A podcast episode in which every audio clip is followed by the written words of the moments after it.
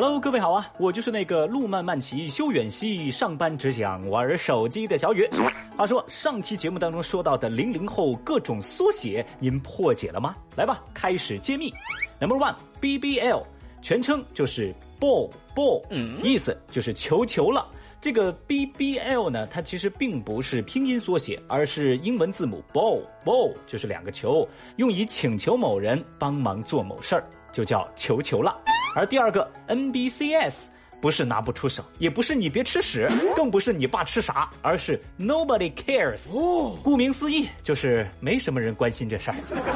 而最后一个 CPDD，您听这个读音就可以翻译了，意思就是找个人组 CP。有意的，请联系我，请私聊我。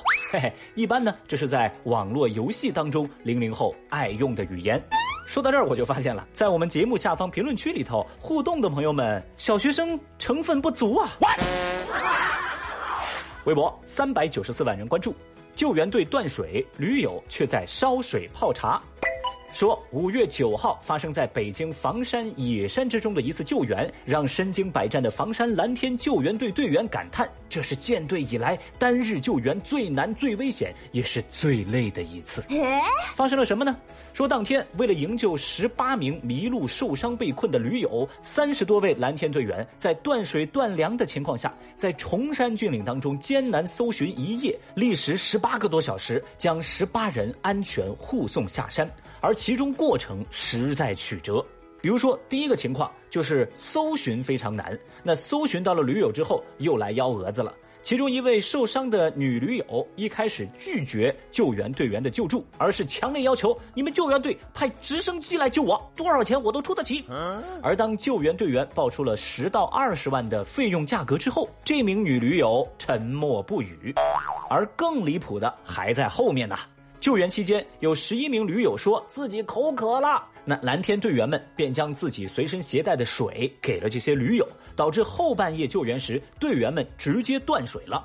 后来把这些驴友送到了山下，其中一名年轻驴友居然这时候从包里掏出了两瓶矿泉水，开始烧水泡茶了。嗯，我天，刚不是说没水吗？面对救援人员的质问，这位年轻驴友还说了一句：“哎呀，做人嘛，要留一手。” What？我的天哪，朋友们，事关生死还玩这种骚操作，小雨愿称之为白眼狼，好吧？哼，这对驴友的所作所为，分分钟治好了微博网友们的低血压。有人就评论说了呀，这连驴都不如啊，还驴友，太过分了！你他妈有病吧你！还有人则是表示，务必向这些垃圾收取救援费用啊！好恶心啊，这种人。那有一说一啊，面对救命恩人，都还想着留一手，哈，这位驴友呢，真是聪明到没朋友，哈。好家伙，本以为啊他们是去挑战大自然，没想到这伙人在挑战人性的下限。这一波呀，这一波就是屎壳郎戴面具。啊！臭不要脸！我从未见过有如此厚颜无耻之人。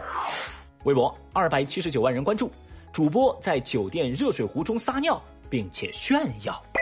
最近，一名社交平台上的游戏主播在酒店的热水壶中撒尿，并将唾液及尿液倒进沐浴乳、洗发水的瓶中，还放话说要让住店的下一位顾客试用，还把这段拍下来的视频发在了自己的粉丝群游戏群里头，还炫耀呢，说自己每次去酒店都会这么玩啊，就是玩。这一段视频曝光网络之后，引发了网友们的极大争议和强烈的批评。那这位主播的直播间后来也被封禁一天。随后，一个自称是该主播小号的账号凌晨发文道歉，说自己如果不炒作的话就会被饿死，还拍下了跪键盘的画面。紧接着，相关的后续也登上了微博热搜，引发舆论的广泛批评。而涉事的平台也赶紧出马，将主播账号直接封禁。哎呦，我的天哪！这这这这这是素质教育的漏网之鱼吗？坦率的讲啊，本来现在大家住酒店就不怎么放心，哎，被这个主播这么一整，小雨心中更是充满了担忧。吃饱了撑的不干人事儿，净整阴间操作。有没有朋友知道这是什么平台的哪位主播吗？小雨啊，就想去给他的直播间儿烧点礼物。我满腔的愤怒，我跟你说。微博二百二十四万人关注，女子酒后爬豪车蹦迪，致车损二十八万。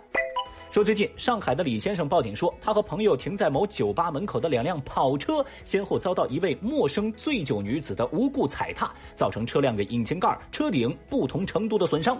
这民警到达现场之后，就发现醉酒女士在酒吧蹦迪蹦得不过瘾，出门又爬到了路边的豪车上蹦了一蹦，确实造成了车辆的引擎盖、车顶的不同程度损伤。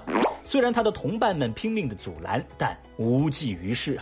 而更夸张的就是，醉酒女子见到了警察，不仅没有停下舞步，还嘲讽面前的民警是光头。这可真是扎了警察叔叔的心了。会吧？那最终呢？这位嫌疑人因涉嫌寻衅滋事罪，已经被警方依法采取刑事强制措施。两辆豪车定损下来，一共二十八万，这个得赔呀。那朋友们，别的不说，或许这妹子的酒品是差了一点，但是这眼光是真的不错，哎，很会挑车呀。什么叫一蹦值千金？我看要是再蹦下去，一套房子的首付都被这个妹子给花光了。哎呀，所以说啊，现在想起来，那些喝酒醉了就睡觉的人是多么的可爱呀！喊他！得了，也别说什么酒精害人这种鬼话，都是成年人，自己的锅自己背，背不了就去法院，再不行您就直接进去吧。你给翻译翻译，什么叫惊喜？微博一百七十四万人关注，孩子花奔驰，家长说他还小。最近，浙江的廖女士反映，她的奔驰车在小区地下车库被划了好几处。看监控，发现是个小孩划的，车子的四面都有痕迹，而且修车费用一点也不低，4S 店给出报价九千多。Oh no！一开始，善良的廖女士跟孩子的家长协商，当时她就退了一步，说你们赔我两千块就行了。结果呀，对方迟迟不给，一拖再拖。嗯，后来这廖女士也是没办法了，找到媒体求助，而她当着媒体的面联系到对方的时候，对方的态度变得十分的恶劣。这孩子的爸爸就强调了，说孩子才六岁，他不懂事儿啊。而面对媒体的提问，对方直接叫嚣：“法律都约束不了我，你们算个什么东西？你们脑子有病吧？”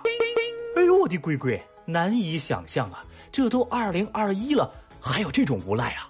熊孩子划了别人的车，不仅拖着不赔偿，反倒是理直气壮破口大骂。如此蛮横的态度，让微博网友们分分钟送他上了热搜。有人就表示了。这男的态度也太差了，像个脑瘫呐！孩子小不懂事儿，成年人也不会说人话了吧？有人也评论说了，孩子确实还小，但是也不要放过他啦。你在教我做事啊？那实不相瞒，这条热搜看得小雨拳头都攥紧了。孩子怎么了？孩子谁还没当过孩子了？孩子划了车就不负责了啊？如果纵容家长这副胆大包天的嘴脸，那么小雨有理由相信，孩子现在敢划车，以后他就敢杀人呢。那么问题来了，法律真就约束不了这位家长了吗？手机边的各位，您怎么看呢？微博一百二十二万人关注，四年级熊孩子厌学被爸爸送到工地干活。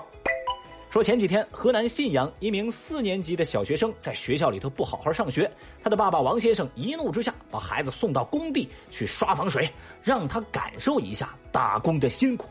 那王先生说啊，哎，这儿子吃了两天苦之后，回到学校上课比以前老实多了，可听话了，这效果立竿见影啊！哎呀，您还真别说，不经历生活的毒打，怎么可能知道自己有多天真呢？这个道理，我相信大家都明白。从前只知上学难，如今才闻打工苦。哎呀，这一波我愿称之为劳动改造。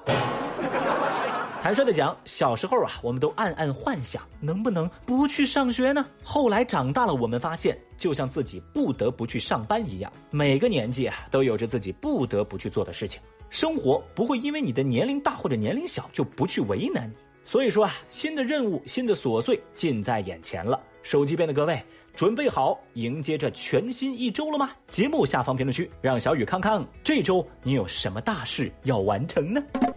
好啦，以上就是今日份厅堂微博报。解锁更多互动姿势，欢迎各位来到喜马拉雅 APP，找到微博报最新节目，给小雨留言，看谁能够抓到小雨的小号哦。另外啊，新浪微博我也在等待你的关注哦。拜了个拜。